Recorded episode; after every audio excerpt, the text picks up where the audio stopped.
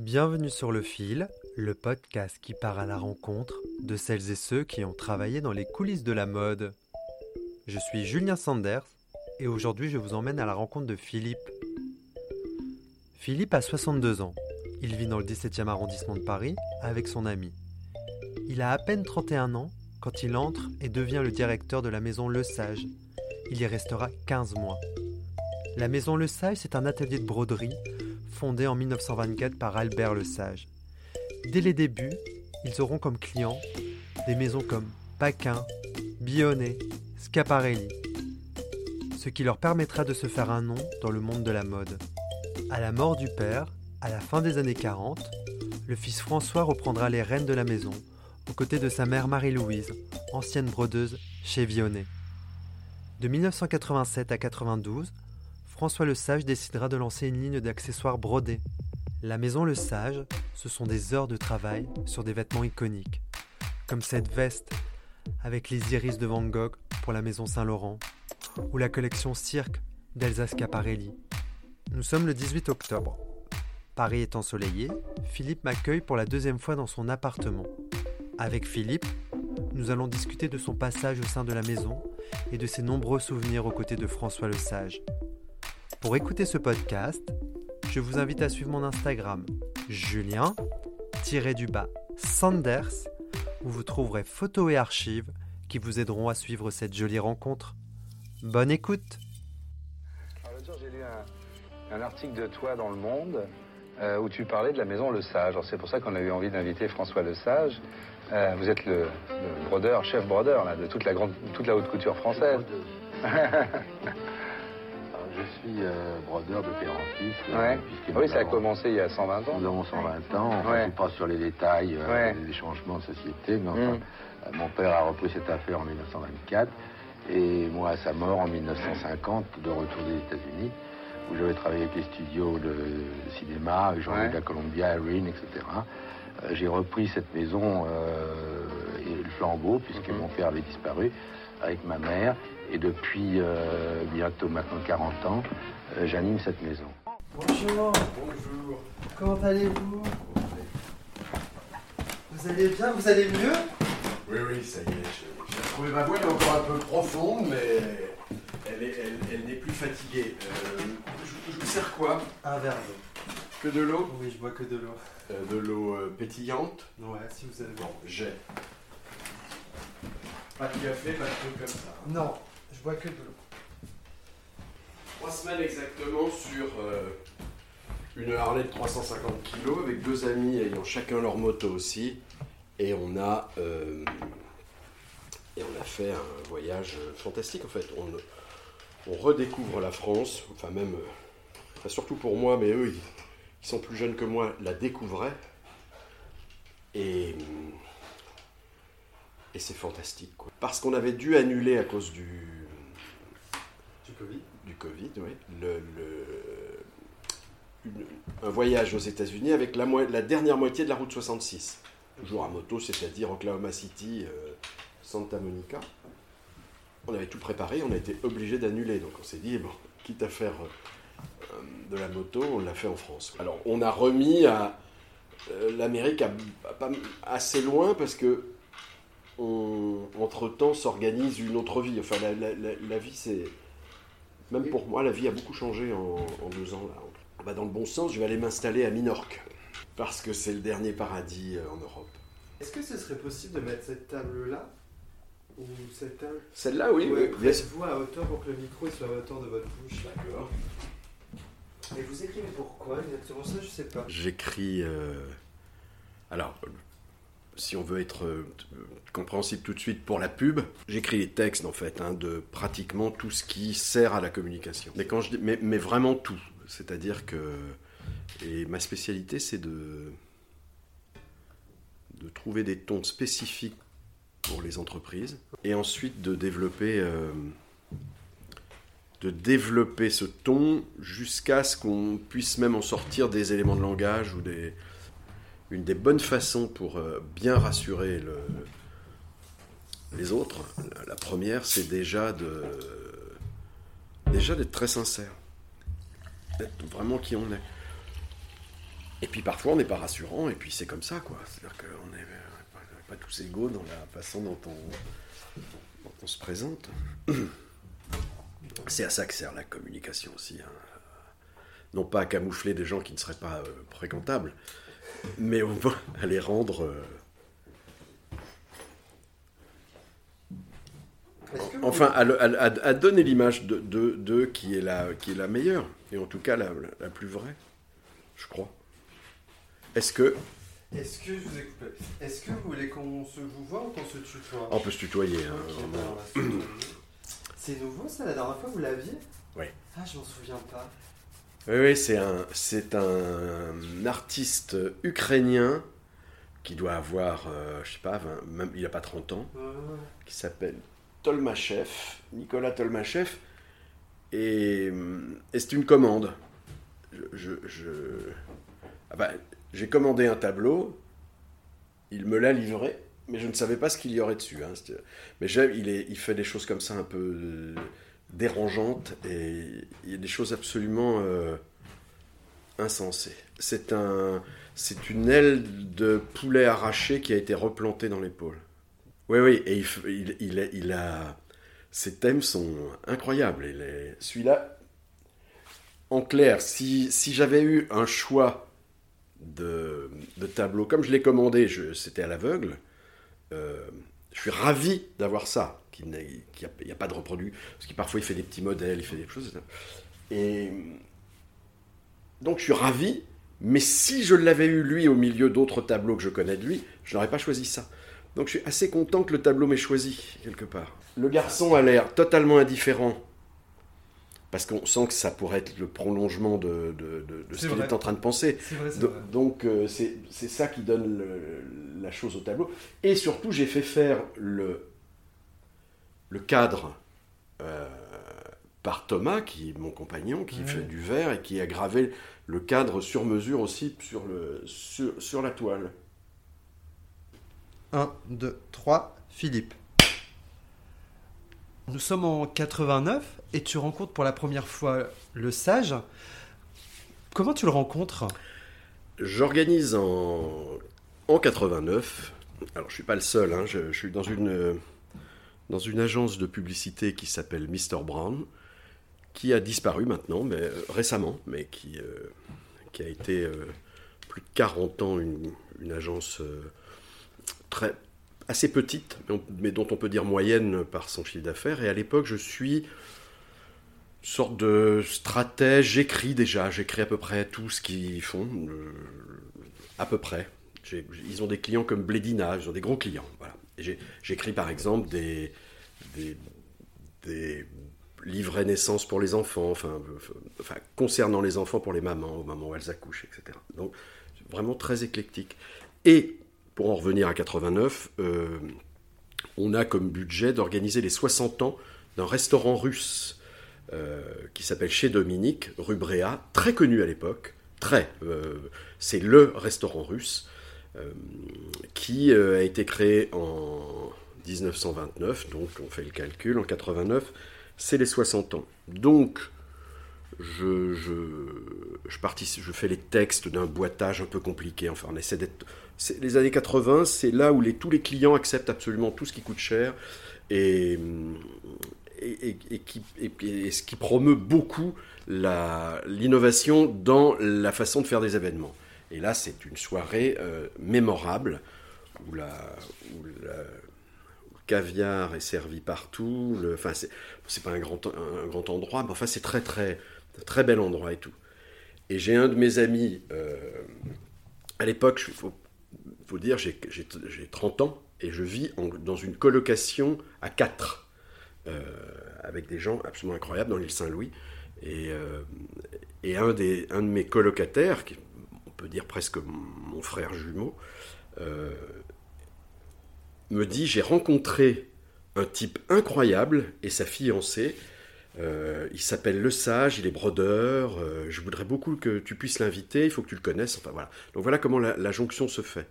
Et il invite ce personnage qui, pour moi, est quelqu'un dont je n'ai jamais entendu parler. À l'époque, je, je connais très peu la mode, ça ne m'intéresse pas beaucoup. Je connais des noms, je, suis intéressé par, les, par des choses que je vois, mais en fait, le milieu ne m'intéresse pas du tout. Et le, sage arrive, donc il a, à l'époque, c'est amusant, l'âge que j'ai maintenant, donc on a 30, 30 ans d'écart, et deux ans de moins que l'âge que j'ai maintenant, mais ça revient même pour moi. Donc on, a exactement 30 ans d'écart au mois près. Et je, vois arriver un, monsieur drôle, euh, très witty, comme disent les Anglais, avec beaucoup d'esprit, euh, un peu grivois, mais sans dépasser les bornes tant qu'il n'a pas bu, et, euh, très très content de, boire de la vodka. Enfin, vraiment très. Un monsieur qui, voilà, qui est très content de faire la fête. son amie, qui s'appelle Brigitte, est, est, très sympathique, enfin, etc. La soirée est un gros succès, mais bon, c'est pas très compliqué avec beaucoup d'argent de faire des soirées qui, sont des gros succès. Et on termine pas très loin, on est une dizaine, euh, on termine à la coupole. Euh, et le sage est avec nous, enfin, etc. Et là, on, a une sorte de, coup de foudre amical, réel. C'est-à-dire qu'on. Parce qu'on rit beaucoup, parce que c'est drôle. Et ce sont ces coups de foudre qu'on a souvent dans des soirées, mais qui peuvent ne pas avoir de lendemain. Parce qu'on peut se dire le lendemain, bon, après tout. Euh, j'ai une vie, enfin, etc. Et le sage m'invite ce soir-là à aller voir ces ateliers rue de la Grange Batelière en disant viens voir et moi je dis ouais moi tu sais la dentelle enfin donc je confonds déjà dentelle et broderie. Euh, il me dit si si il faut que tu viennes voir c'est vraiment qu'on se tutoie tout de suite hein, c'est euh, bon. Et hum, donc on est on est en juin et je vais euh, je vais très vite y aller et comprendre ce qu'est la broderie mais ce serait mentir que de dire que je tombe amoureux. Ah bah, de l'endroit, oui, parce qu'il y avait 500 mètres carrés euh, rue de la Grange Batelière, c'était quelque chose de, d'incroyable. Enfin, c'était l'ambiance, c'était l'ambiance. Euh, je sais pas quand ça a été racheté. Là, là sur l'historique, je ne l'ai pas. Je sais que c'est pas la première date, le premier lieu de, Le Sage. Le Sage a été rue d'eau avant, euh, dans, le deuxième. Je crois que c'est le deuxième le premier, mais je crois que c'est le deuxième, euh, avant de s'installer rue de la Grange Batelière, mais euh, peut-être pendant la guerre. Enfin, là, je, pourrais dire une bêtise, donc je n'en sais rien. En tout cas, c'est l'endroit où tout s'est accumulé, où il y a les stocks, il y en a dans la cave, il y en a au, sous-sol. Enfin, bah, c'est un, c'est ce sont des appartements haussmanniens les uns au-dessus des autres, comme ici, voilà, qui transformaient en bureau, en atelier, mais ça reste de l'osmanien. Hein, et avec beaucoup de choses, euh, énormément de bobines, enfin les, stocks sont très très beaux. Il, y a, une pièce fermée, un peu comme un KGB euh, pour, les, pour les échantillons dont seul le sage a la clé. Voilà, alors qui donne de temps en temps à, des gens pour aller euh, chercher des choses, enfin, etc. Mais voilà, donc il y a une... L'endroit est absolument dément. Euh, il est sur, euh, il est sur deux étages, et je pense même qu'il est sur trois étages. Je visite euh, l'endroit, et tout de suite je m'intéresse moi à ce qui m'intéresse, c'est pose une question assez simple à François Le Sage, c'est est-ce que on peut tenir un marché à ce point-là. C'est-à-dire que là, je découvre, à l'époque, il n'y a pas d'Internet, mais enfin, très vite, je pose des questions, on me dit, mais le sage, c'est le brodeur du monde entier. C'est-à-dire, il y en a ailleurs, mais c'est le meilleur, tout le monde fait appel à lui, les Américains font appel à lui, à l'époque, Bill Blass, euh, Oscar de la Renta, tout le monde fait appel à le sage. Il y en a d'autres, il y en a d'autres, et des, et des bons, hein, mais... Mais c'est celui qui tient le, il tient le marché, quoi. Et il le tient vraiment. Et, je, et donc, moi, je me dis, mais Comment se fait-il qu'on ne vous connaisse pas plus Surtout qu'il a déjà lancé depuis un ou deux ans, je dirais deux ans, mais à peine, euh, une ligne d'accessoires. Et les accessoires Le Sage, euh, euh, c'est des, des, des, choses très schiaparéliens, on va dire, qui sont, qui sont développées par un styliste maison que Le Sage a engagé qui s'appelle Gérard Trémollet. À l'époque, ça fait pas un carton, parce que c'est très cher à fabriquer. Donc, euh, donc comme c'est très cher à fabriquer et que le sage a loué, enfin sous-loue, euh, une partie de la boutique Schiaparelli euh, Place Vendôme, qu'il y met deux vendeuses avant, à, vendre. Enfin, ça ne, ça ne, sera jamais rentable. Voilà, pour, ça va durer 4 ou 5 ans. Moi, je vais tout faire pour faire fermer cette boutique. Je ne vais pas y arriver de mon vivant chez le sage, mais c'est une aberration, même pour l'image. Parce qu'en fait, c'est un gouffre financier et ça n'apporte pas d'image sur, ce qu'est le vrai travail de la broderie en réalité. Et le sage, à ce moment-là, euh, a du mal à comprendre que ce passage de fournisseur de la haute couture à producteur de, finis, les accessoires, dérange un peu ses clients. Un peu, pas énormément, parce qu'il leur fait pas une grosse ombre, hein, on peut le dire. Mais, euh, alors que moi, je crois beaucoup plus au corner, enfin, etc. Donc je ne vais pas empêcher, euh, quand je vais arriver, on va, parler plus tard, le, fait qu'il y ait des, des, accessoires, parce que le sage fabrique quand même des bijoux très très fantaisie au prix de parfois de bijoux euh, réels. Donc mmh.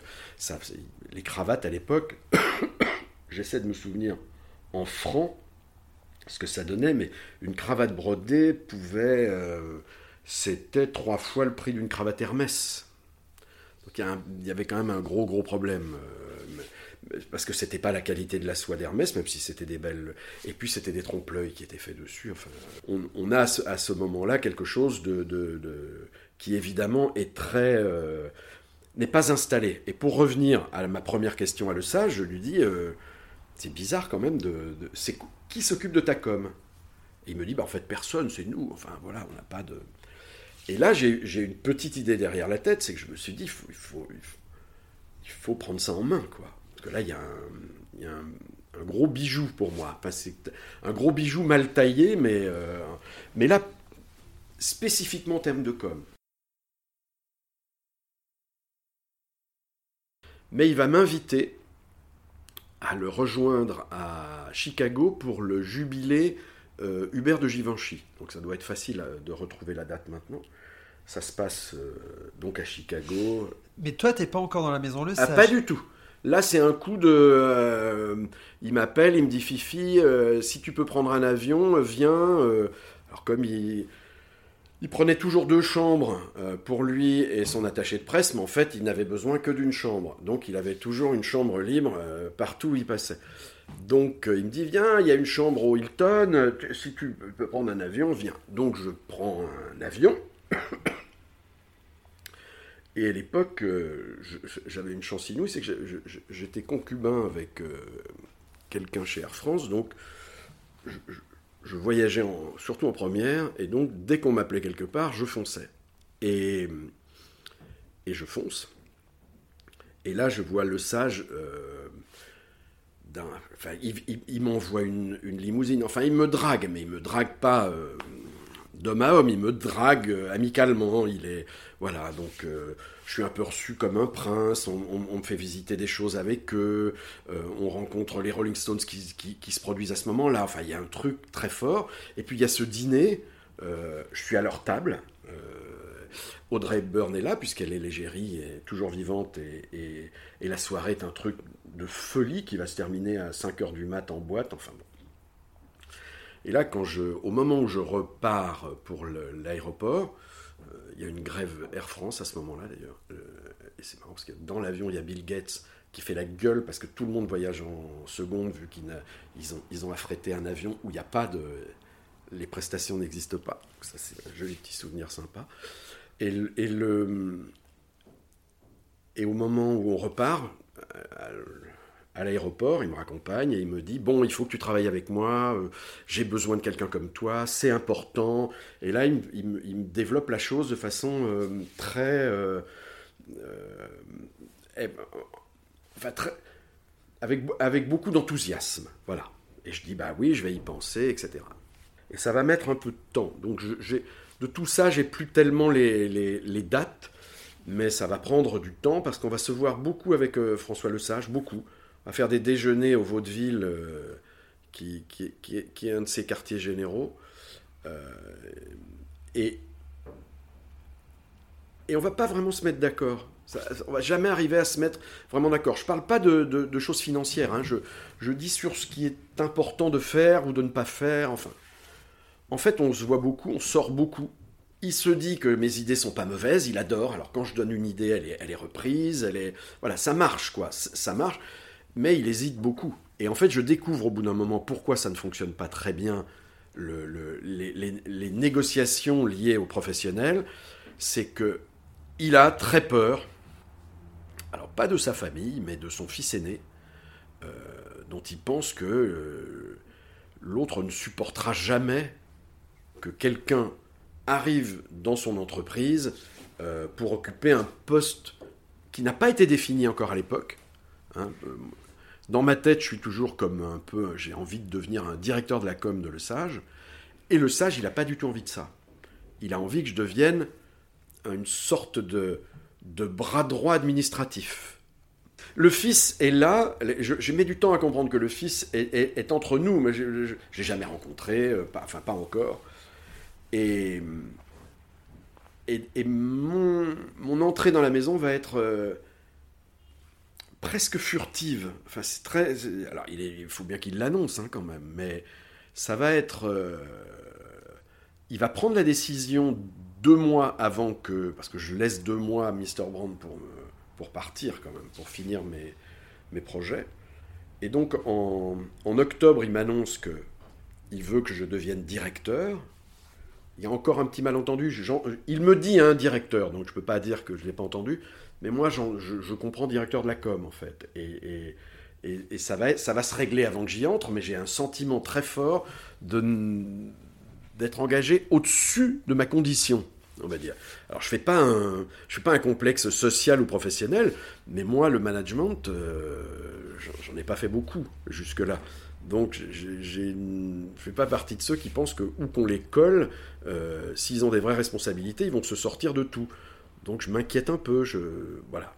Et puis je me rends compte qu'en fait la maison, le sage à l'époque, c'est une centaine à une ou deux près de brodeuses hein, quand même. C'est beaucoup beaucoup de monde. Euh, Je pense qu'il y a même plus le quart maintenant. Et euh, ça, ça sont les brodeuses de base. Et au dessus il y a des chefs de, il y a des chefs d'atelier, il y a des dessinateurs, il y a des dès qu'on monte dans l'organigramme, on trouve des hommes. Euh, et puis euh, quelqu'un s'occupe de l'informatisation des stocks, mais il n'y a pas d'informatique autrement que cette informatisation des stocks euh, la personne est là avant que j'arrive. Pour le reste, rien n'est informatisé. Et il y a un comptable qui était là depuis, qui est là depuis très très longtemps,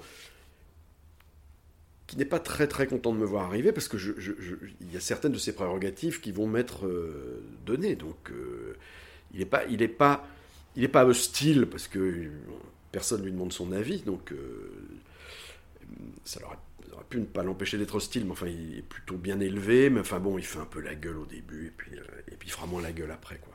Mais on en arrive à un point que le sage a tellement peur au début que je vais annoncer moi-même que je suis engagé à ce comptable quand même. C'est-à-dire que il va dire non, dis-le lui parce que euh, le, sage a une, peur bleue des conflits et, donc ne les affronte absolument jamais. hein. C'est euh, c'est un, cas particulier. Mais il sait ce qu'il veut. Donc, à partir du moment où il a pris la décision, il, euh, laisse les autres un peu aller au charbon, mais voilà. Donc je vais non seulement annoncer à ce monsieur qui s'appelle Raymond euh, que je suis engagé et le montant de mon salaire, que j'ai été prié de fixer moi-même selon l'échelle des salaires maison. Donc, euh, donc ça, paraît incroyable, mais c'est vrai. Et puis, euh, alors comme j'ai fixé mon salaire moi-même et que le sage, au bout d'un moment, au bout de 24 heures, où je pense avoir un salaire qui correspond à la fonction, hein, réellement, qui n'est absolument pas exagéré, mais qui est un peu important. Le sage revient vers moi et me dit en fait c'est pas possible, on va pas y arriver. Je dis il y a un problème, euh, c'est Raymond, c'est non non pas du tout, mais euh, si mes enfants savent que j'ai engagé quelqu'un, et mes enfants c'était bien sûr l'aîné, hein. et il disait mes enfants, il faut qu'on trouve un arrangement, ça serait bien que tu, si tu pouvais accepter que d'avoir un salaire un peu moins fort, mais en échange, voilà. Et c'est comme ça qu'il va dans une transaction avec le, enfin avec le, une transaction uniquement entre nous deux, quoi. Donc qui aura non seulement des témoins, mais le, le le fameux comptable, euh, on, va faire un échange d'un stock d'échantillons qu'il va choisir lui-même. Je vais essayer d'en choisir moi, mais il ne voudra jamais. Euh, trop malin, quoi. Donc, euh, en fait, il me donne des échantillons qui ont énormément de valeur, on peut dire, esthétique. Vraiment, à l'époque, elles n'ont aucune valeur marchande. Ça peut paraître bizarre que j'accepte ça contre de l'argent, mais en fait, la personne qui m'a fait rencontrer le sage me dit garde-les, c'est trop beau, encadrer, c'est trop beau.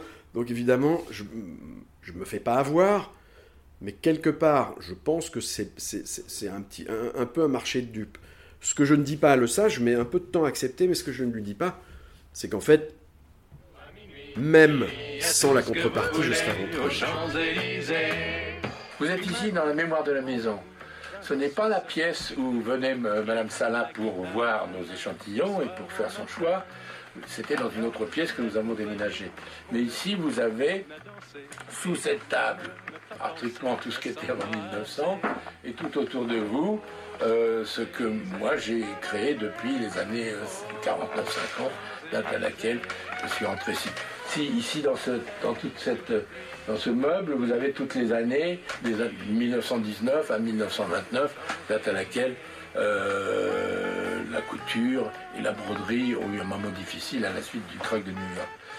Tu te souviens de ton premier jour quand tu arrives dans la maison? Oui. C'était comment? Bah, C'était euh, euh, plutôt impressionnant. Donc, et je suis là, j'arrive dans la maison, donc euh, le, comptable, je l'ai déjà vu. Tout ce qu'on, tout ce qu'on, alors, le vrai premier jour dans ma fonction n'est pas le premier jour où je suis entré en train de négocier, etc. Mais le premier jour dans ma fonction, euh, le sage me dit, viens me voir. Il m'avait donné son bureau, en fait. Euh, donc j'ai eu toute la période où j'ai travaillé là-bas. J'avais son bureau et lui, c'était remis dans une sorte de qui était aussi un bureau, mais un bureau proche de la fabrication. En fait, il avait, c'était une façon de dire, les emmerdes maintenant c'est lui. Et c'était, je l'ai pas vu comme ça sur les, à l'époque, mais maintenant quand on regarde la géographie du truc, c'était tout le monde était habitué à venir dans son bureau pour euh, pas, obligatoirement se plaindre, mais enfin en tout cas gérer les, problèmes. C'était là, on dénouait les nœuds dans son bureau. Et là, il, il y était plus. Et il était comment son bureau? C'était petit, euh, petit, hein, 15 euh, mètres carrés, des livres partout, euh, des échantillons, quelques œuvres d'art, une, une affiche signée Saint-Laurent et, un, gros bazar partout. Donc j'ai un peu mis d'ordre et je suis arrivé avec le premier vrai ordinateur pour travailler dans cette maison. C'est-à-dire que avec un clavier, une une imprimante laser, euh, les gens venaient voir ça comme une euh, curiosité. Donc euh, voilà. Et en déjeunant avec le sage, je lui dis, je lui annonce ma première. alors là, je suis très content. Je, vois des gens qui me disent ah bienvenue. Enfin, l'ambiance est, bonne. Hein. et, et, à le sage, je lui dis à midi, j'écoute, j'ai regardé l'échelle des salaires au moment où je fixais le mien, qui n'aura pas été celui définitif, mais enfin je lui dis, écoute, je vois aussi le chiffre d'affaires qui est colossal. Hein. Et les résultats euh, nets sont très beaux aussi, les bénéfices sont, assez magnifiques. Je dis, écoute, on ne pourrait pas euh, faire un geste et, un peu augmenter tout le monde, quoi, tu vois. Enfin, en tout cas, les bas salaires, parce que la plupart des, brodeuses, personne n'habite dans Paris. Elles viennent de Melun, elles prennent des trains, elles mettent... Enfin, elles ont trois heures de, trucs par jour, elles ont des vies... Euh, elles sont très heureuses d'être chez le sage, sans doute, mais le, confort, leur confort, très très précaire, vraiment.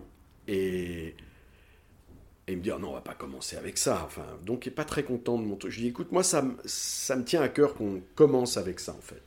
Euh, pour qu'elle, je sais pas, enfin, pour qu'il s'établisse un truc de confiance. Donc, dans ma tête, moi aussi, c'est un peu... Euh, un peu égoïste parce que j'ai envie de faire ça pour que pour pas commencer à avoir et puis parce que parce que ça me paraît normal hein, et très juste quand même. Euh, de la même façon, je lui dis il serait peut-être temps de de passer à la pointeuse quoi. Et il va euh, et là il me dit ah, mais euh, elles vont pas vouloir, hein, elles vont pas vouloir être fliquées enfin bon. Et, et toi pourquoi tu veux mettre une pointeuse? Pour qu'on puisse leur payer leurs heures sup. En fait, c'est au départ, euh, comme, comme il y a.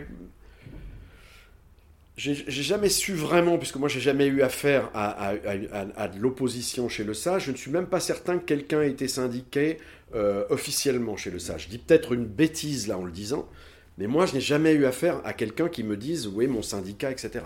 En revanche, euh, les gens vont accepter assez vite parce que même si les heures sup ne sont pas toujours payé de façon réglementaire à l'époque, en tout cas, je ne sais pas du tout comment ça se passe maintenant, euh, au moins on va savoir. C'est-à-dire qu'on est sur des bases où on sait combien les gens travaillent. Quoi.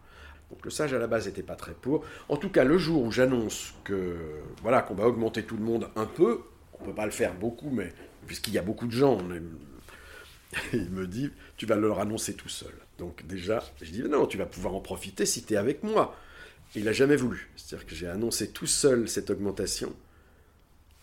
Je n'ai jamais su pourquoi il avait honte de, de, faire ça, alors que les gens étaient plutôt souriants. Hein. Enfin, c'est plutôt les filles, parce qu'il n'y avait que des femmes, quoi. Donc, euh, elles étaient de, à, ces, niveaux de salaire. Dès qu'on montait chez les hommes, c'était plus du tout la même chose. Là, on avait vraiment une, une représentation, euh, c'était il n'y a pas si longtemps, hein, il y a 30 ans, on, était vraiment dans une... Euh, on avait tous les clichés de la, de la femme au travail dans une entreprise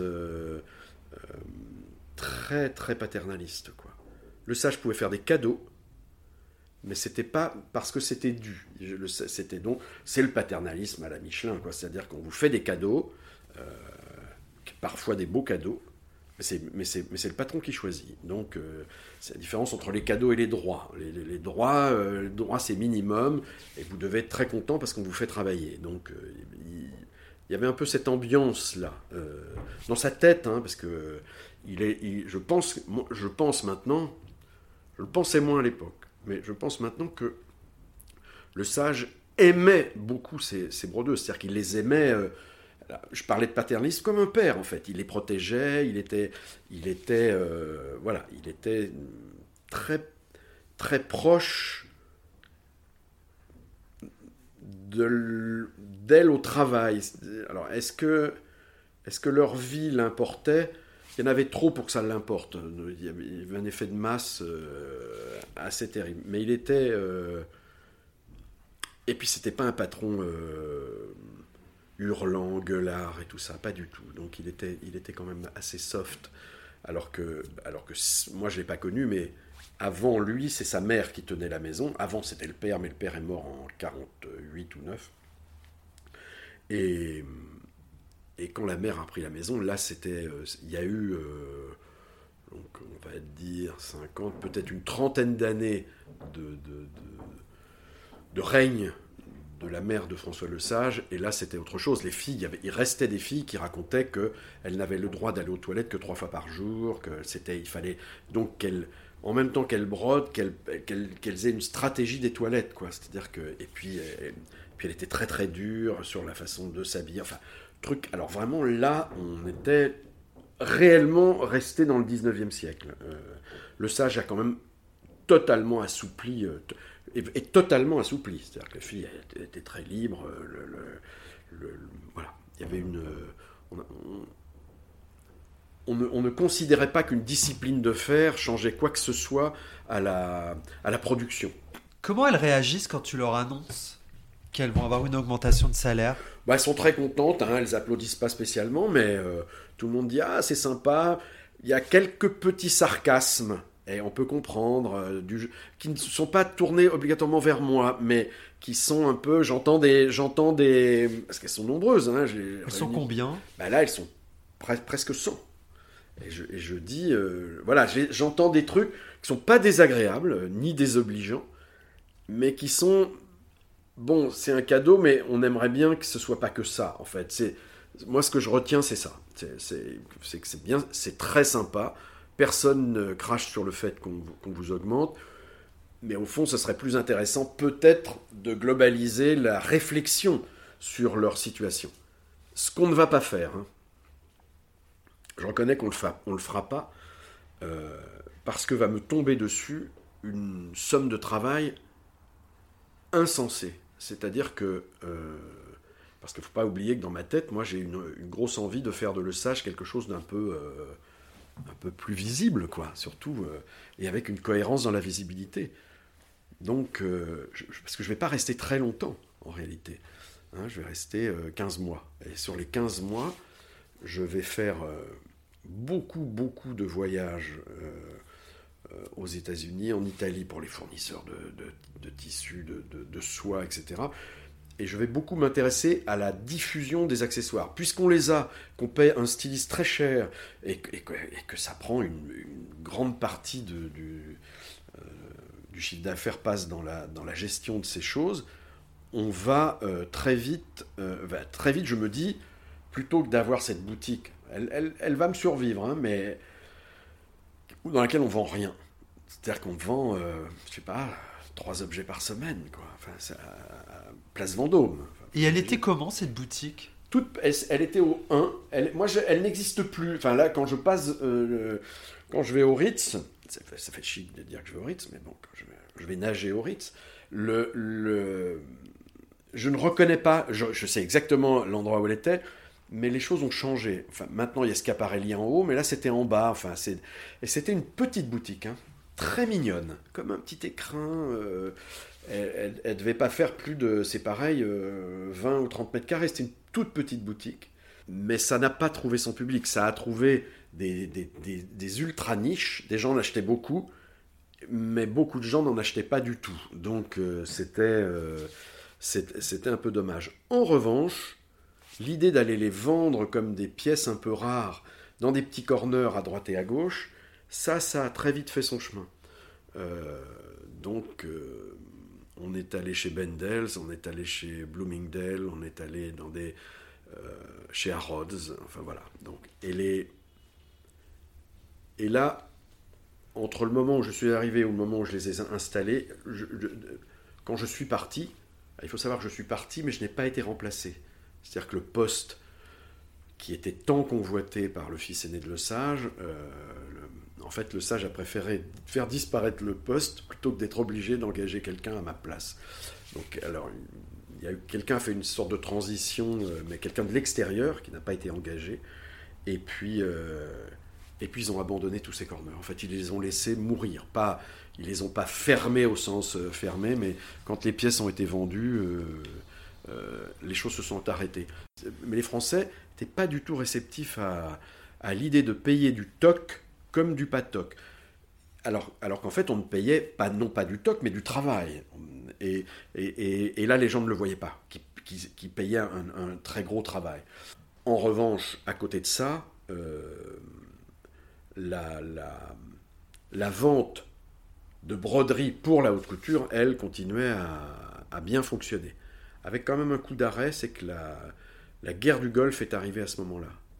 Euh, ça a été un truc très étrange, c'est que ça a été la frayeur de François Le Sage. Alors on avait quelques commandes privées qui venaient du Golfe, qui étaient très intéressantes parce que ils achetaient les choses les plus, démonstratives, les plus emblématiques et dans, dans beaucoup de couleurs et, et, sans trop regarder au prix. Euh, donc ça c'était intéressant, mais c'était pas du tout euh, l'essentiel du chiffre d'affaires. L'essentiel du chiffre d'affaires, c'était les grosses maisons de couture qui faisaient pas tout faire par le sage. Il faut pas se tromper. C'était pas, par exemple, 100% de Chanel ou 100% de Dior n'était pas fait par le sage. Euh, il y avait un respect aussi pour les autres petites maisons, Urel, euh, Montenex, tout ça, et, travaillaient aussi. C'est-à-dire qu'on les, les maisons de couture faisaient travailler tout le monde lorsque ça devenait compliqué, c'était le sage. Hein, lorsque ça devenait.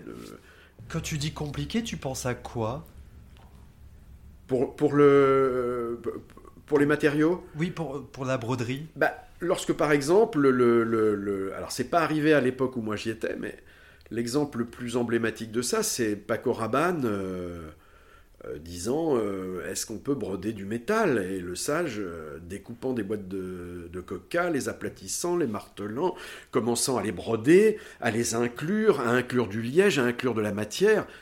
Ça, c'est le sage à la base. les autres continuent à faire des très jolies broderies. les échantillons étaient faits avec les vraies matières. On mettait pas des, trucs faits en se disant on voulait un rendu réel, on voulait un toucher réel et tout. C'est ça que j'appelle les choses un peu compliquées. Quels étaient les couturiers qui venaient dans la maison? Alors, il y avait une sorte de... Moi, je ne peux parler des 15 mois où j'y ai été, mais c'est très intéressant parce que récemment, j'ai entendu des conversations de gens de chez Le Sage parlant des couturiers venant euh, chez Le Sage à l'époque, comme si c'était un défilé, comme si les gens venaient se servir euh, euh, pour, leur propre, euh, pour leur propre imagination et créativité dans le stock de ce qui avait été déjà fait, donc les échantillons. En fait, je n'en ai vu que un faire ça, un seul. et encore, il n'allait pas trop dans la, dans, la, dans la pièce des échantillons, un peu, enfin, etc. Mais moi... C'était qui? C'était Saint-Laurent. Et Saint-Laurent venait travailler. Là, je lui laissais mon bureau, puisqu'il venait avant dans le bureau de Le Sage. Il travaillait euh, un peu tout seul. Il avait son chien, ses bières. Il, crayonnait, dessinait, euh, faisait des choses. Regardez, il y avait un paquet d'échantillons devant lui. Choisissait des choses, disait ça. Et Le Sage venait le rejoindre. Et là, ça, ça discutaillait ferme sur les échantillons qu'ils allaient créer ensemble. Là, on en était encore à une phase où les échantillons de la collection n'étaient pas encore faits. Moi, c'est les seules fois où, j'ai vu quelqu'un venir travailler. Il m'est arrivé d'en voir d'autres. Euh, euh, la Croix était son, euh, est, son, filleul en, donc il l'appelait parrain dans la mode. C'est vraiment celui qui l'a aidé parce que je, je, crois, c'est ce que disait le sage. Après, je, n'en sais rien sur le, sur, le fait, puisqu'il est arrivé, euh, les premières collections, c'est 87-88, donc avant moi. Et je crois que le sage a été très très généreux.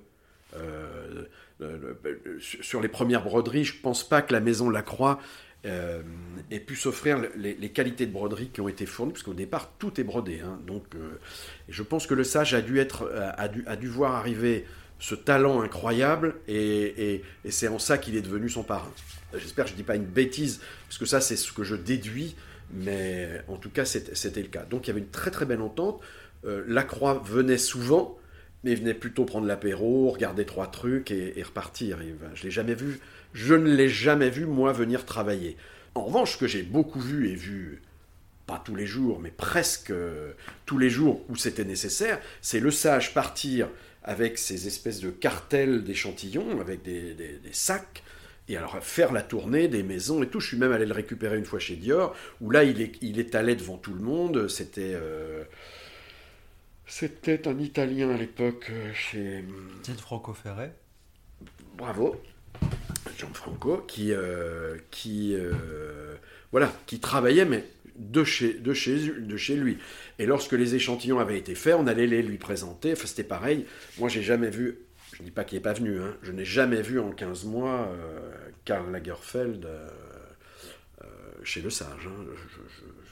et, je, travaillais, je n'étais pas du côté créatif hein, non plus, donc mon bureau était de l'autre côté, mais, enfin de l'autre côté d'un couloir, au même étage, mais le... Mais non, on, on en voyait très peu.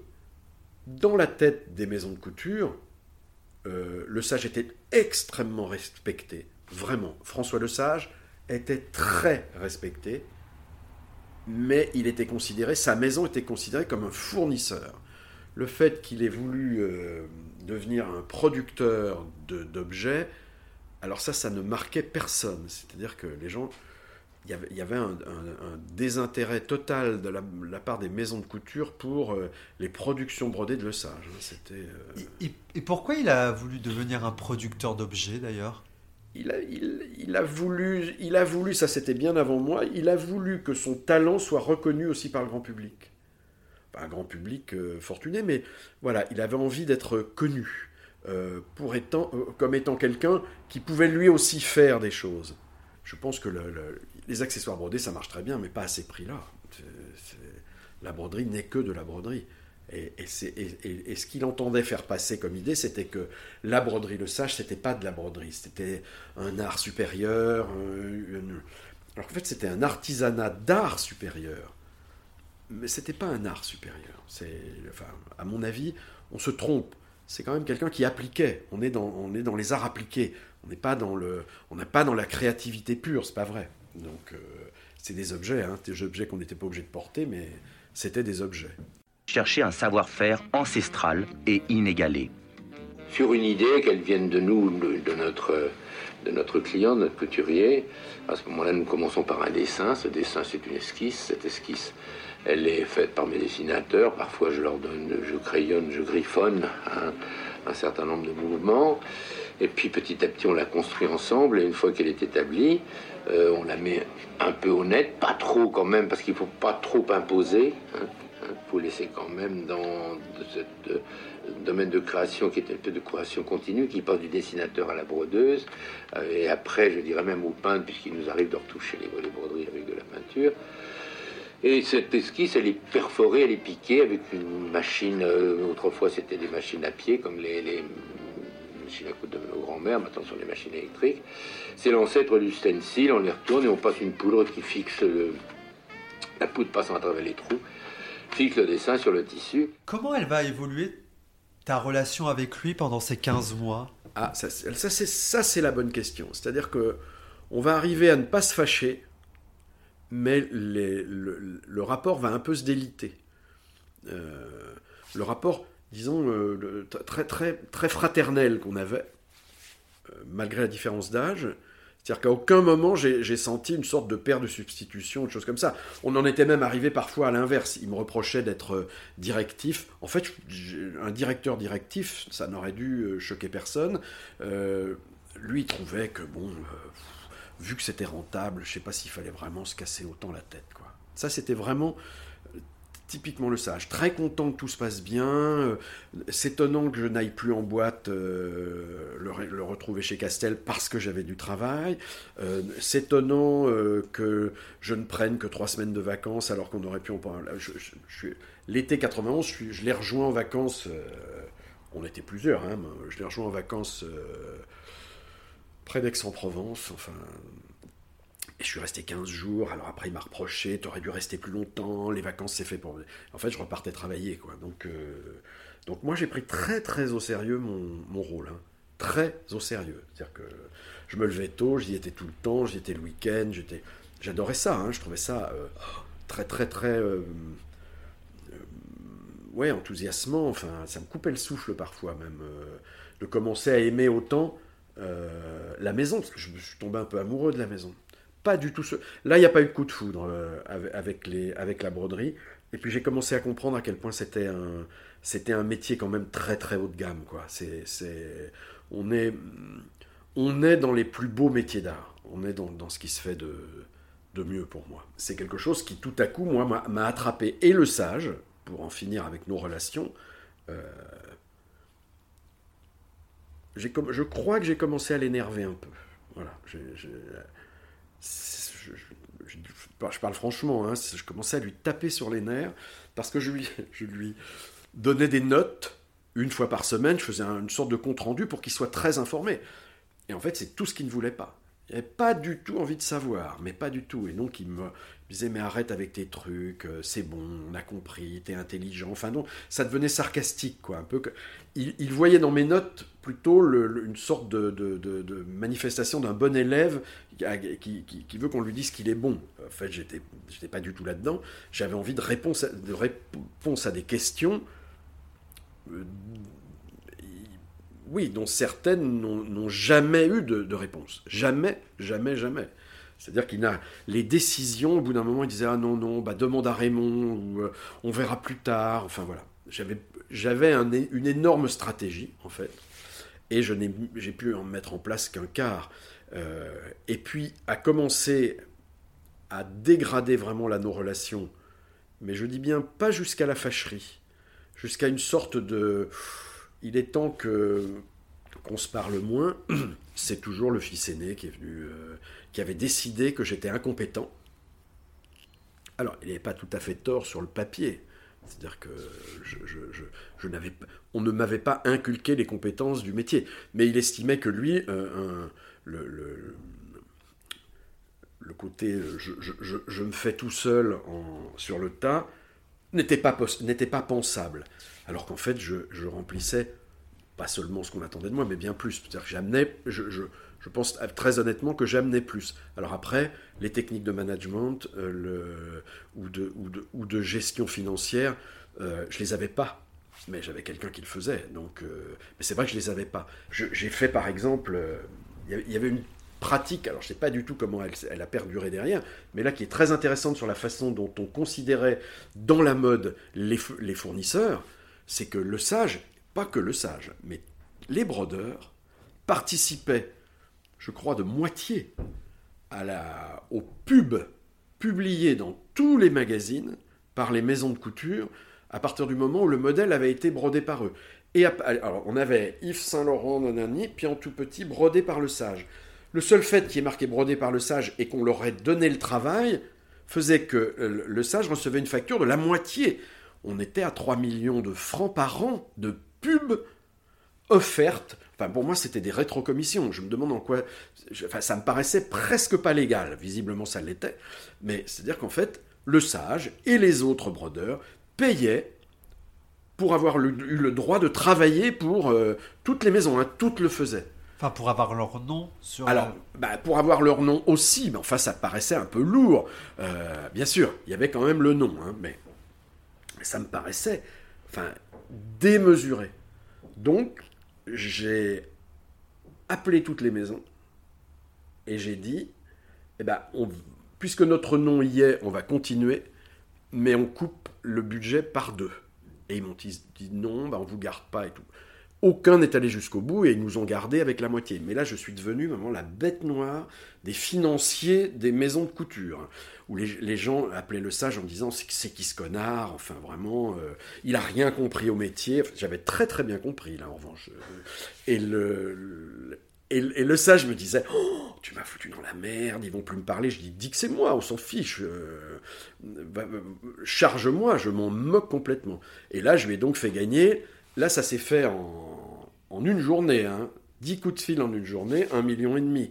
Donc, et, après, il me disait, oui, alors, c'est vrai quand même qu'ils abusaient. Non, je dis, mais oui, je crois qu'ils abusent. Je pense que c'est une très mauvaise, c'est une très mauvaise pratique. Euh, et surtout il y avait le nom en effet, mais il n'avait pas le choix. On lui disait pas est-ce que vous voulez participer? C'était euh, tu payes et, tu te tais si tu veux qu'on continue à te faire travailler. Il n'a pas perdu une robe ou ou une veste euh, à cause de ça. Hein. ils ont continué, mais ils n'ont pas été contents. Et à un moment, le fils aîné a poussé son père à faire un audit de la maison juste pour me dégager, en fait, pour, euh, pour m'obliger à partir. Euh, et donc, j'ai déjeuné avec le sage, je m'en souviendrai toujours, dans un japonais. Il était les yeux embués de larmes, il pleurait facilement, mais pas de cinéma, hein. il, était pas, il était très très ému parce qu'il m'a dit Je peux pas les empêcher, je peux pas les empêcher, enfin, etc. Donc je dis Écoute, on va pas se fâcher. Peu idiot. Moi, ça devient un peu pénible, je crois que tu en as marre de moi. Enfin, j'ai été assez franc. il me dit Non, non, j'en ai pas marre, mais cette envie de travailler tout le temps. Enfin, donc c'était marrant. et plus même, il était fatigué aussi, hein, 60 ans. 62 là, à cette époque-là. Et le. Et en fait, on s'est mis, on s'est mis d'accord sur mon départ, quoi. Voilà.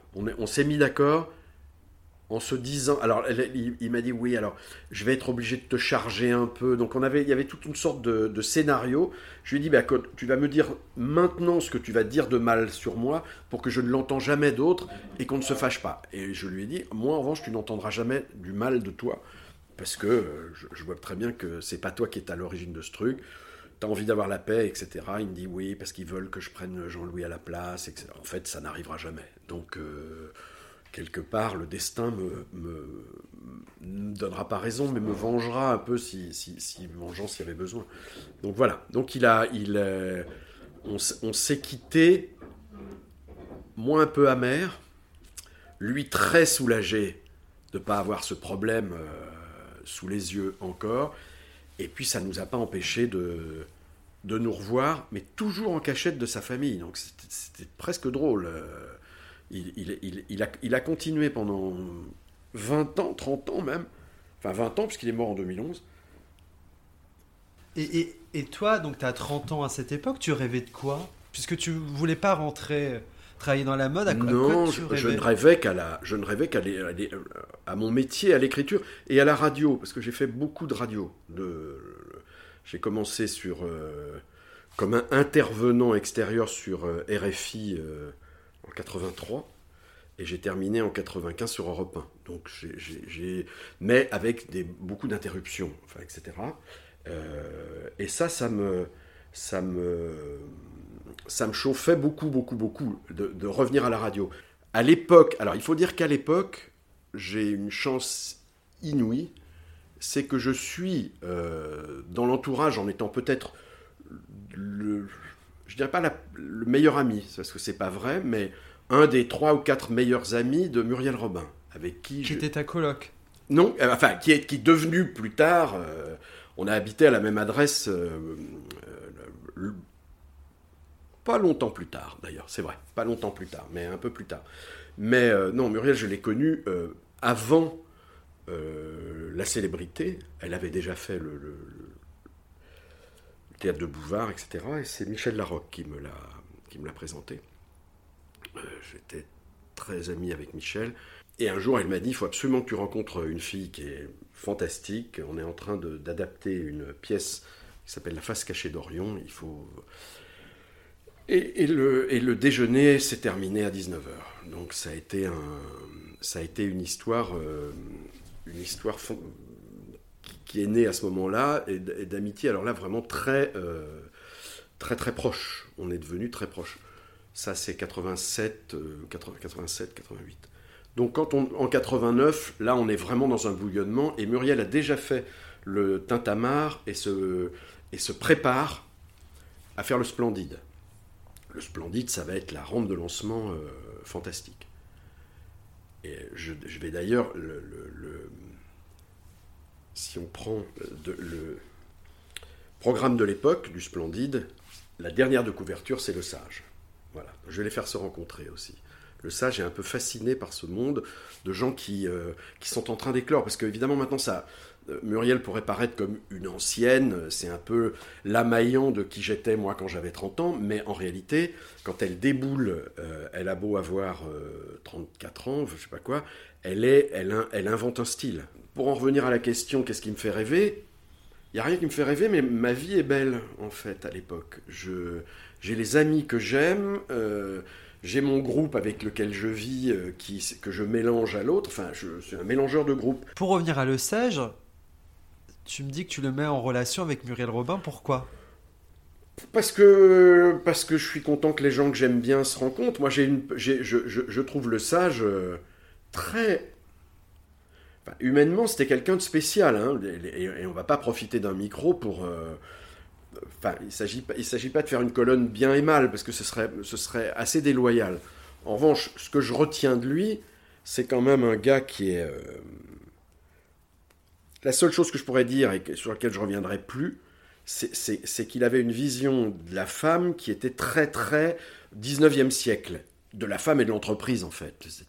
Pour lui, euh, voilà, il y avait des choses qui étaient euh, rangées dans des cases, et en fait, euh, on avait, il était très, il était très homme à femme, hein, ce qui est dans ma bouche pas du tout une insulte, mais, mais en fait, amicalement, il avait, il avait surtout, il était entouré d'hommes, euh, voilà, ses amitiés c'était des hommes, et, et- ses amours c'était des femmes. Mais d'un point de vue euh, de la considération, il y avait quelque chose de très ancien. Et là, on ne pouvait pas le faire bouger là-dessus. euh, C'était inscrit dans, sa culture personnelle. hein. Je, je suppose familiale aussi.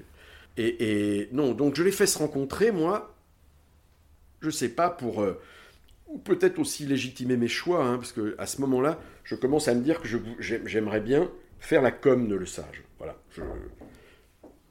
Mais je lui suggère à François, c'est-à-dire je, je lui dis pas, il faut absolument, enfin, je profite pas de ma situation pour, euh, pour ça, parce que je, il m'est arrivé que des relations professionnelles tuent les relations amicales.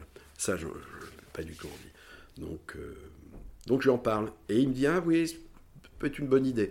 Je vois qu'il m'écoute pas du tout, mais il me, il me répond gentiment, ah oui, pourquoi pas. Quelque part, sous les toits de Paris, dans 900 mètres carrés d'atelier, travaillent une soixantaine d'ouvrières.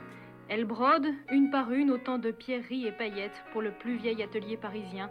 Les établissements Le Sage existent en effet depuis 1865. ça fonctionne en ce moment extrêmement vite, puisque depuis trois semaines, nous avons sorti euh, pratiquement 110 modèles qui représentent 35 000 heures de travail, ce qui veut dire nuit et jour, euh, samedi et dimanche. Nous arrivons à avoir euh, sur euh, une robe comme ceci 300 euh, heures de travail. Il doit y avoir à peu près, je n'ai pas la fiche technique, mais 90 000 paillettes mauves, 160 000 paillettes jaunes et environ 600 grammes de, tubes. Et chaque point représente, chaque, chaque, élément, chaque paire et chaque paillette représente un point. Tout commence par un dessin que l'on adapte au modèle choisi par le couturier. On reproduit ensuite ce dessin sur le tissu. Reste alors à broder. Prix de revient près de 350 francs de l'heure, mais ici on est surtout riche de plus de 40 tonnes de paillettes accumulées depuis 120 ans et des 90 000 échantillons imaginés par le sage et choisis en leur temps par Schiaparelli, Poiret, ou ou Paquin. Est-ce que tu peux me parler un peu de l'histoire romanesque de la maison? Parce que tu la connais très bien. De comment elle s'est créée, comment elle a évolué. je, vais dire des choses que je sais, parce que je les ai lus ou entendus de la part de Le Sage. Toujours des différences de date sur l'époque où Le Sage revient des États-Unis. Euh, donc il avait une sorte lui-même, il avait un peu légendé sa propre histoire. Dans ce qui est dit, et souvent ce que je vois. Et bah alors ce que lui disait. Alors ce que lui disait, il y a une chose qui m'amuse beaucoup, c'est qu'il disait qu'on l'a prévenu que son père allait mourir. Euh, alors qu'il avait 18 ou 19 ans et qu'il avait ouvert une boutique sur euh, Sunset Boulevard ou quelque chose comme ça. Euh, je, pense, je pense que ça c'est un peu exagéré le coup de la boutique. Enfin, il est sûr qu'il avait oui, 18 ou 19 ans. Soit il était, soit il, était le, un peu le, correspondant des broderies Le Sage sur Hollywood, puisqu'il y avait quand même beaucoup de, de robes qui étaient faites pour, les, pour le cinéma, pour les stars de l'époque, on est là on est en 40, euh, juste après-guerre, en fait, juste 48 je pense. Il, est, il était né en 29, donc euh, si on compte 18 ans, 47, euh, 47 ou 48. Et là, son père l'a vraiment envoyé. Moi, j'ai jamais vu de preuve de ce qu'il y faisait, d'accord? Mais, et lui dit, on m'a appelé un jour en me disant, il faut rentrer vite, car ton père va mourir. Et le père, visiblement, est mort avant qu'il rentre. Et lui, il disait pour que je vienne diriger la maison. À ce que je sache, euh, il n'est pas rentré pour diriger la maison. Il est devenu l'homme de la maison, sans doute. Mais le chef, c'était la mère. Et la mère, elle est restée chef jusqu'au début des années 80. Donc ça, c'est, ça fait partie du roman Le Sage. Tout le monde raconte. Et évidemment, c'est un peu comme quand on, euh, il y a eu Assouline a fait un livre sur le sage, etc. Et je vois qu'à chaque fois qu'on raconte, on en rajoute un bout qui a peut-être été dit par quelqu'un ou mal compris. Je ne crois pas, moi, à la véracité de la, du roman Le Sage. En tout cas, ça, c'est la partie François Le Sage. L'histoire de Le Sage, c'est que, il, euh, c'est que François Le Sage a une, euh, est prisonnier de guerre pendant très longtemps, en fait, guerre de 14 pas la deuxième. C'est pour ça qu'il se marie tard. Euh, et il se marie avec une euh, première d'atelier ou une couturière, je ne sais plus comment la maman de Le Sage, euh, ce qu'elle y faisait, mais de chez, de chez Vionnet. Donc il, est, il, est, il tombe très très amoureux. Ils vont avoir des jumeaux le sage avait une sœur jumelle qui est morte il n'y a pas très longtemps, je crois. ils étaient nés tous les deux le 30 ou le 31 mars 29. Voilà, c'est, Donc, euh, et, le père a déjà, euh, doit déjà avoir une cinquantaine d'années. Ah oui, alors quand il épouse celle qui, je crois qu'ils vont surnommer Yo-Yo, elle s'appelle pas Yolande, mais, mais, elle sera surnommée Yo-Yo. il va racheter la maison Michonnet. La maison Michonnet, c'est une maison qui, euh, qui date du Premier Empire, euh, du, Troisième Empire, pas du Premier. Euh, une maison qui travaille pour vraiment beaucoup, beaucoup de gens à l'époque. Enfin, des... Alors, on est dans la broderie, deux types de broderie. Hein. broderie pour robe presque exclusivement noire ou marron ou strass, trois couleurs. Et, et qui fait aussi de la broderie passementerie au maître euh, à l'époque, ce que le sage frappe, frappe pratiquement jamais. Il fait des galons, qui fait des choses euh, qui sont restées assez emblématiques du travail de l'époque en fait. Et, et la date là, c'est pareil, je l'ai vu, euh, j'ai vu 23, 24, 25. Pour moi, c'est 1924, sous réserve que ce soit la bonne date du contrat, mais le sage rachète Michonnet en 24 donc euh, cinq ans avant la naissance de, ses enfants. Et il va en faire, euh, c'est lui déjà qui va en faire quelque chose de fort. Mais dans les archives Le Sage, on voit, on voit grâce aux archives Michonnet, par exemple, que toute la famille Worth, le père, les fils, ont tous travaillé euh, avec ces maisons-là. Quoi. Et, et c'est une maison qui va continuer. Là, c'est pareil. C'est des questions que j'ai posées. C'est un sujet qui m'intéresse. Euh, énormément, c'est la Deuxième Guerre mondiale. Vraiment, c'est un, la collaboration, voilà. On voit que Schiaparelli part aux États-Unis, elle arrête de lui. On, voit un trou dans les archives, elle ne fait pas travailler, donc elle, voilà, elle n'a pas envie, pas envie de participer au, euh, ça. Hein, je, mets deux guillemets à chaque côté de ça, mais elle, euh, mais la maison, elle s'arrête pas. Et alors ça ralentit, on voit bien que à l'époque, le sage disait, ben voilà, pendant, pendant cette période-là, on a quand même un peu moins travaillé, mais euh, il n'y a, a pas eu de problème économique. Quoi. En fait, le sage, la mode, les trucs, les vedettes, euh, voilà.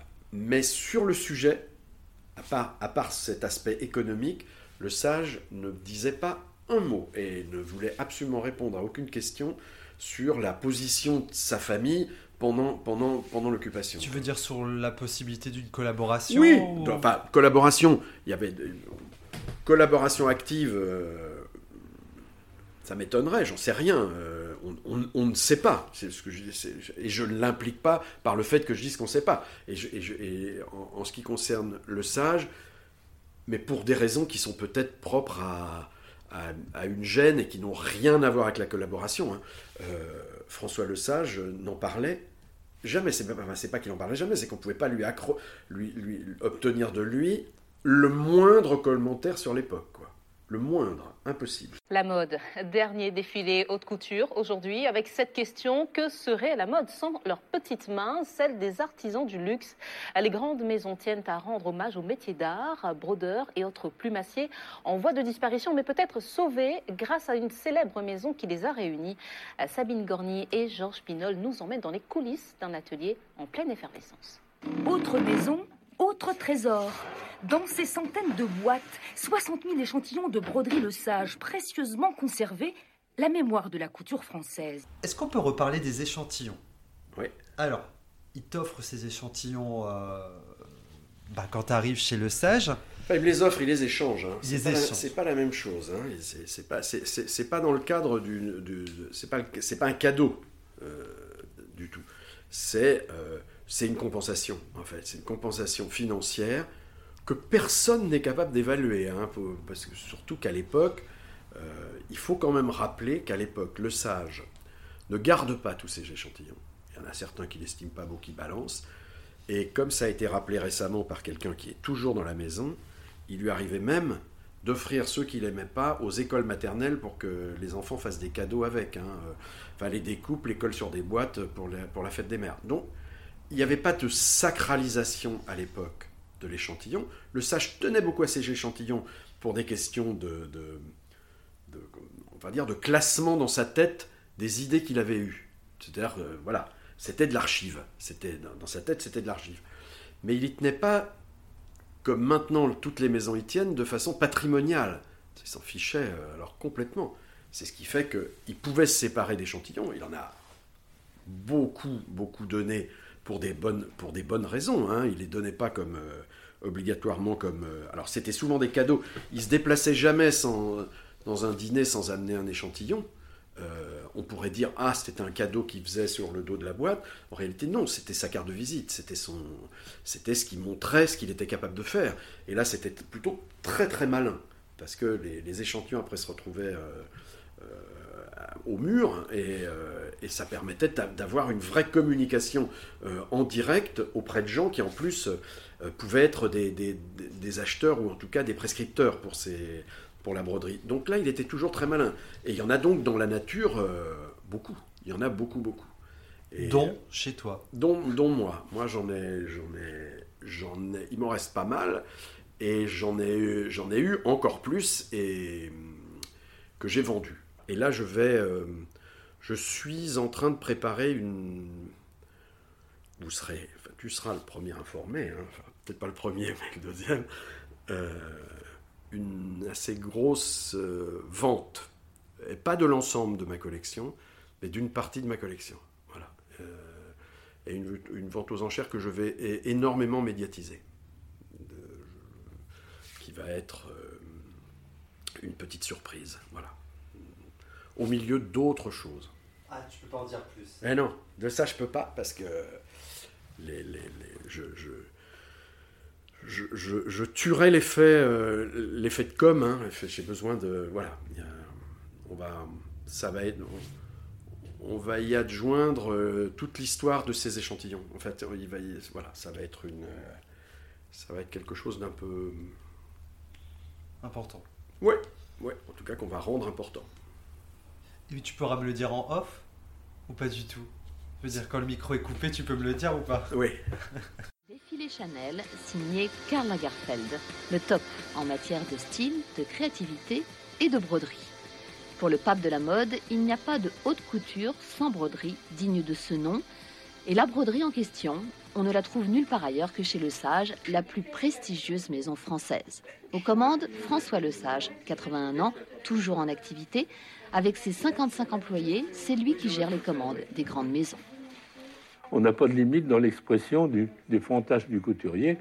Mais, et nous, on fait en sorte quand même de rester dans, dans la limite de la décence et de l'élégance. Euh, lors de notre première rencontre, tu m'as parlé du fait que le sage avait mal vécu le fait d'être acheté par Chanel. Oui, alors ça, il y avait deux le sage à ce moment-là. Le sage euh, était très sarcastique et amusé, un peu comme s'il avait ça avait été une, bataille gagnée de se faire racheter. Ça, c'était les dîners publics. Mais quand je l'avais en tête à tête, alors là, c'était plus du tout le même, euh, le même truc. En fait, il était malheureux de ne plus être le propriétaire. Mais c'est ça qu'il a mal vécu. C'est pas la, c'est pas que ça se soit mal passé ou que les gens aient été mauvais, etc. La maison a, fonctionné pendant un bon moment à peu près de la même façon. Mais et puis surtout qu'il avait son talent, il l'a pas perdu hein, entre temps euh, quand il faisait des choses. Non, c'est simplement, il était, je pense, je pense qu'il a fait une dépression euh, profonde, euh, comme toutes les dépressions de, gens qui perdent leur outil de travail quand ils en sont patrons, un peu invisible, parce que quand même c'était, voilà, chaque fois que je le, croisais, il était un verre à la main et, toujours en train de rire. Et, enfin, c'était quelqu'un de très joyeux. Hein, mais en revanche, euh, il aurait. je ne sais pas du tout, parce que là, je, moi, je n'ai pas été dans les contrats qui, les ont, qui ont lié euh, les nouveaux à le sage à le sage, mais je suppose qu'on a dû lui imposer de rester un moment, je suppose, mais je n'en sais rien. Mais je pense que ça, c'est une erreur, en revanche, pour, des, choses aussi emblématiques. Parce que lui, ça ne l'amusait pas du tout. En revanche, il ne le montrait pas ou en tout cas pendant jusqu'à la période à laquelle je l'ai vu, parce qu'il est resté encore, euh, je ne sais pas combien de temps, mais je ne sais pas s'il est resté jusqu'à sa mort, mais il y, a 5 ou 6 ans de la fin de sa vie où je ne l'ai pas vu du tout, du tout, du tout. Donc là, je c'est pas moi qui puis dire qui, ce qu'il est devenu moralement, ou, enfin voilà, ce, qui a été, ce qui a pu être son humeur. Je, dis juste qu'il est mort d'un cancer de la vessie et qu'il est voilà, et, c'est la seule chose que je sache de la fin de sa vie. Vous avez pu remarquer ce matin encore les chasubles dont sont vêtus les évêques, et en particulier celles du pape. Elles ont été conçues par le couturier français Jean-Charles de Castelbajac et brodées par des artisans parisiens. Sophie Mézel, Didier Rancoeur. Vêtements exceptionnels pour une occasion rare. Imaginez la chasuble du pape, telle a été la mission confiée à Jean-Charles de Castelbajac. Le plus mystique de nos créateurs de mode a fait appel aux artisans de la haute couture, comme ici la maison François Le Sage. Ces ateliers qui ont brodé pour Dior ou Saint-Laurent, Bocassa ou même Madonna s'affairent aujourd'hui religieusement à cette nouvelle entreprise. 400 heures de petits points pour une vingtaine d'ouvrières sur ces pans de soie étirés au maximum, des croix froissées de feutrines et de daim, telle une constellation. Pour toi, ça a été important d'augmenter le salaire des brodeuses. Mhm. Pourquoi c'était important pour toi? Quelle valeur ça vient de toucher? Pourquoi tu aurais pu te dire bon bah elle gagne pas beaucoup d'argent, c'est pas mon problème? Pourquoi tu décides toi de dire on va augmenter les salaires? Alors bah, je n'ai vraiment qu'une réponse, c'est parce que ça me paraît juste. C'est tout. Le bah mien est tellement important à l'époque. Peut-être ça aussi, c'est-à-dire que là, ça va être mon. J'ai j'ai fait partie en 80... 85, pardon. j'ai été engagé par le groupe Persan, donc le Figaro de l'époque, euh, pour animer des grosses tranches, et puis pas seulement animer, être responsable de grosses tranches, et là j'ai quand même 26 ans, euh, à Neuilly, dans une, dans une euh, radio toute neuve, qui s'appelait Radio Laser, et qui était qui, venait d'être, euh, qui avait racheté la radio des médecins qui s'appelait Radio Digital. Et dans, sur Radio Digital, j'avais une, émission euh, totalement bénévole, comme étaient les radios libres, un peu euh, animée, où je recevais beaucoup de gens. J'avais un très très très bon réseau de, dans le théâtre. Je vivais avec quelqu'un qui était à un moment à la Comédie Française, donc j'avais un très très beau réseau, très beau. Et donc je faisais venir des gens qui normalement ne venaient pas sur les radios. Donc et, après, et, les, et, de, fil en aiguille, des, auteurs importants, tout ce qu'il y avait à peu près d'important, j'avais à peu près la même chose que sur les, grosses radios. Donc quand euh, le euh, a racheté la radio, ils n'ont racheté en fait que la fréquence, parce que les fréquences à l'époque, elles se vendaient très très cher, il n'y en avait pas beaucoup. En fait, quelqu'un a écouté chez, ce qui se passait, et j'ai été le seul racheté par... Euh, la seule émission. En fait, ils m'ont dit, on aimerait bien racheter la radio, mais on aimerait que vous veniez chez nous et on vous donne, enfin, etc. Et là, déjà, j'avais un salaire qui était euh, énorme, euh, puisque on était euh, en francs, et moi, en 85, je dépassais 30 000 francs, ce qui était énorme. Je, pense que le SMIC devait être à 3 ou 4 000. Quoi. Et quand arrive le sage où je vois mon salaire, en fait, je, ne me souviens pas de ça. Mais la seule chose que je puisse déduire de ce que j'ai dû penser, je ne me souviens pas de ce que j'ai pensé, c'est que ça devait faire un peu beaucoup, quoi. C'est-à-dire que. Et encore, euh, le sage, je me souviens de son salaire, c'était 220 000 francs par mois. Et 220 000 francs par mois, c'était euh, énorme. Énorme. Moi, j'avais même pas la moitié, mais c'était énorme aussi. Hein. Et, là, on se retrouve avec, euh, on se retrouve avec des, avec, oui, c'est ça, une vision du monde qui est euh, le patron a tout et les autres euh, ont des miettes alors qu'on peut partager hein, encore. Hein. C'est-à-dire que là, il y avait, c'était pas, on n'augmente pas les salaires parce qu'on n'a pas l'argent, on a des marges. Il y avait, de quoi.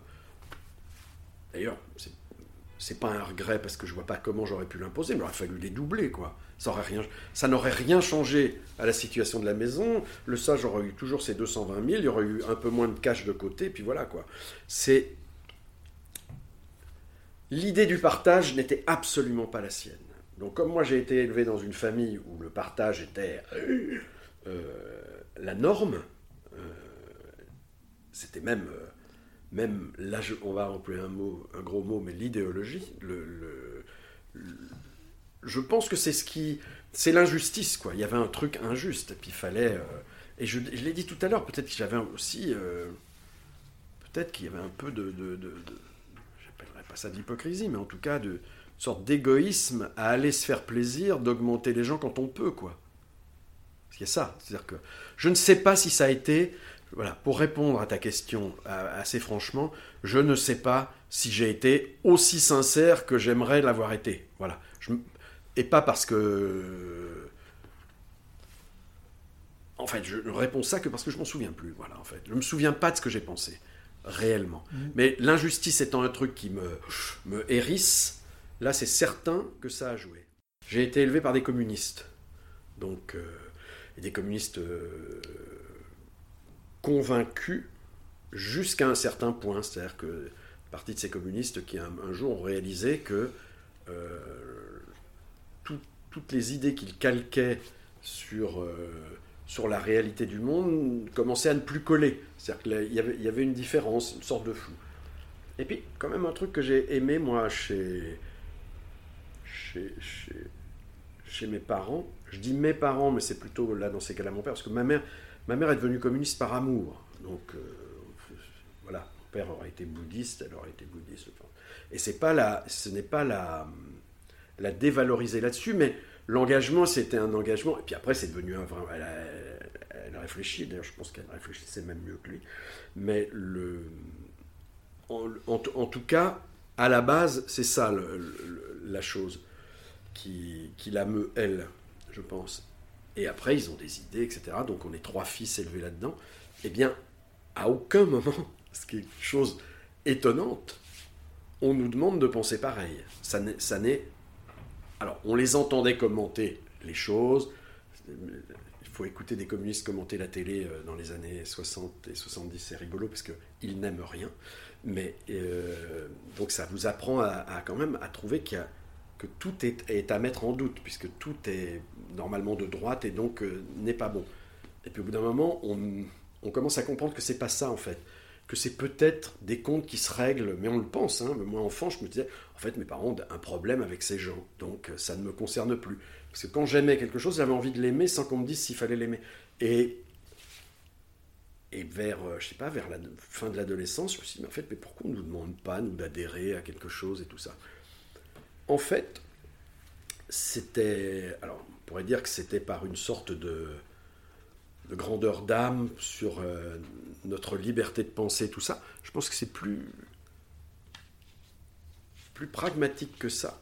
C'est que je pense que mon père était un homme euh, qui ne voulait pas avoir de concurrent.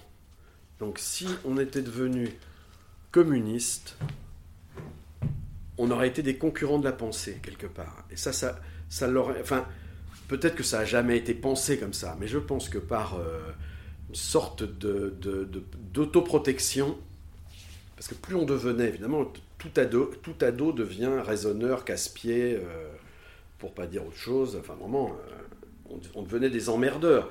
Et donc, s'il avait fallu qu'on commence à questionner euh, un parti dans lequel on serait rentré et donc sur lequel on aurait eu une sorte de pied d'égalité avec lui, ça aurait été, je pense, un désastre. Donc, en fait, ça n'est jamais arrivé. En revanche, j'ai été imprégné. J'ai été imprégné de choses sur, euh, sur une forme encore de pureté, donc d'idéologie et de pureté, sur ce qu'il faut faire et pas faire. Euh, ce que,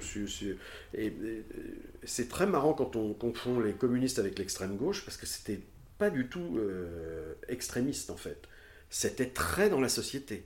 C'était avec, avec, un cadre de pensée très bizarre, appliqué euh, avec une fascination pour l'URSS et tout ça, oui, mais alors pas du tout avec le besoin ou l'envie d'appliquer les recettes de l'URSS à la France. C'était pas du tout. Jamais entendu des, choses comme ça. J'ai une jeunesse extrêmement heureuse parce que on ne m'a pas, euh, on ne m'a jamais cassé les pieds. Euh, ni sur le plan politique, ni sur le plan de, mes orientations euh, sexuelles, ni sur...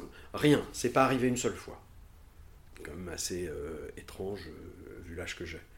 Et, je, ne, je n'idéalise pas à rebours mon histoire, c'est la, c'est la réalité. Aussi parce que c'était des gens extrêmement ouverts et rigolos. Enfin, c'était pas du tout des, c'était pas des coincés idéologiques. C'était juste que lorsqu'ils pensaient le monde, ils le pensaient d'une façon, voilà, une façon de, on donne à tout le monde. Mon père a été un enfant très pauvre, très très pauvre, qui a été très très généreux. Donc euh, il y a des très pauvres qui deviennent très radins parce qu'ils euh, ont peur de manquer. Ben, lui, il s'est jamais posé la question. Donc il était euh, voilà, c'était table ouverte. Et, et, et, ça c'était agréable comme exemple en fait. Ça donnait un, un exemple à la vie qui était assez fantastique. Et la dernière question, tu gardes quel souvenir de un souvenir bien précis de ton passage de 15 mois chez le sage?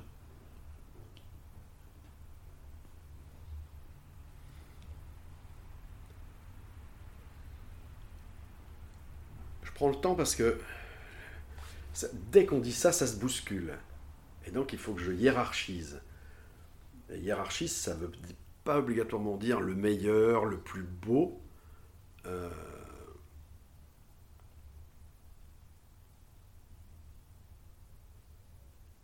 là,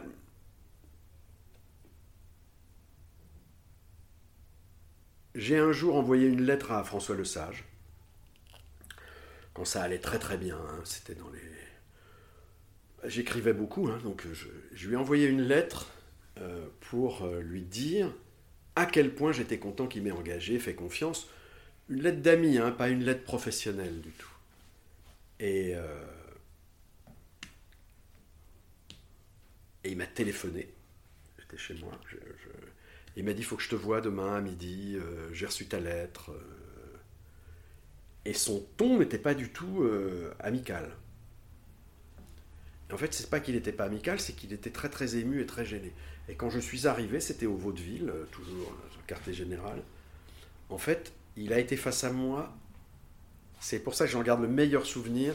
Il pleurait tout le temps. il était très ému. Il était et en fait, il m'a fait me sentir extrêmement nécessaire. Donc, je, me souviens qu'au-delà de tout ce qui s'est passé, des problèmes qu'il y a pu y avoir, qu'il y a eu un moment de grâce incroyable où j'ai été nécessaire à sa maison. Et en fait, je le faisais briller beaucoup. Hein. C'est-à-dire que moi, en termes de... Moi, j'étais dans l'ombre, j'aime ça. Hein. Je n'avais pas du tout besoin d'être devant. Et, mais, lui, oui, beaucoup. Lui, beaucoup. Il y a eu donc cette période, on est d'ailleurs partis tous les deux euh, c'était dans la foulée, donc c'est la même, la même époque. On a pris le Concorde tous les deux. Euh, donc bah, je, peux dire beaucoup plus facilement quand c'était. C'était le, le 1er juin 91. Et il y avait dans ce Concorde qui avait été affrété spécialement par le comité Colbert, que des membres du comité Colbert. Donc euh, Patrick Thomas d'Hermès, de, voilà, tout le monde était là, Léonard, c'était marrant. Enfin, il n'y avait pas de monde. Et on organisait à New York ce qu'on appelait la Colbert Promenade, donc euh, avec euh, un défilé, un, band qui, musical qui, précédait, avec visite de toutes les grandes maisons, quartier Hermès dans le, quartier, etc., dîner de gala, enfin, etc. Et entre le moment où il m'a dit, parce il m'a appris à ce moment-là au Vaudi, il m'a dit en fait je veux que tu viennes avec moi au comité Colbert. Je dis écoute j'ai pas vraiment le temps, etc. Il me dit si si, euh, tu dois participer à ça, c'est grâce à toi donc on y va, etc. Et là, ben voilà, ce qui me reste, c'est cette, euh, cette impression d'avoir été un peu au sommet du monde à un moment euh, dans ce tout petit domaine, avec quelqu'un que j'aimais beaucoup, qui m'aimait beaucoup. Il y, a eu, quelque chose de, de très très fort. C'est gâté pour des, pour des raisons qui ne tenaient ni à lui ni à moi. Donc zéro amertume maintenant. Mais ça, c'est le, souvenir que j'ai le, plus, le plus insensé et le plus. Pas le plus insensé, le plus immédiat, c'est le bonheur que j'ai eu. En fait, comme quand on se souvient de quelqu'un qui n'a pas été très cool, ce qui n'est pas le cas là, mais et puis qu'on ne se souvient que des gentilles choses. Je, je ne me souviens que de ce qui a eu de bon. Et tu avais écrit quoi sur cette lettre? J'avais écrit des choses, euh, malheureusement, je l'ai écrite à la main. Et à l'époque, on n'avait pas d'appareil photo. Maintenant, il n'y a rien qui sorte de ma main que je ne photographie pas ou que je ne scanne pas. Mais à l'époque, pas du tout. Je, lui avais dit à, quel point j'avais été touché euh, euh, qu'il tienne bon en me faisant confiance, malgré les, oppositions et même sa propre opposition. C'est-à-dire j'étais, j'étais persuadé que je n'entrerais jamais chez le sage euh, parce qu'il se dégonflerait euh, avant. J'en étais intimement persuadé. Moi, fin novembre, je me dis ça ne se passera pas. Et le 1er décembre, euh, il, m'engage. Il m'engage, mais alors, c'est une, ça a été une grande douleur pour lui de faire tout ça. En fait, il m'a rencontré, il a vu l'opportunité de, voilà, de faire bouger sa maison, mais en même temps, il s'est dit, mais pourquoi je fais ça? Et est-ce que j'en ai bien besoin? La question peut se poser. Est-ce qu'il en avait vraiment besoin? C'est- une courte partie de ma vie, mais c'est une partie importante. On a fini. Très bien.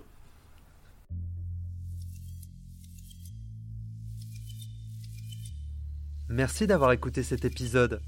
Si vous souhaitez me suggérer des personnes à interviewer, vous pouvez me contacter sur Instagram à julien-du-bas Sanders. N'hésitez pas à me laisser un avis sur Apple Podcast et iTunes, 5 étoiles de préférence. Cela m'aide à faire connaître le fil. Et enfin, un tout grand merci à Alice Naro et Germain Calsou pour leur aide si précieuse. Derrière les grandes histoires, il y a les petites histoires. À bientôt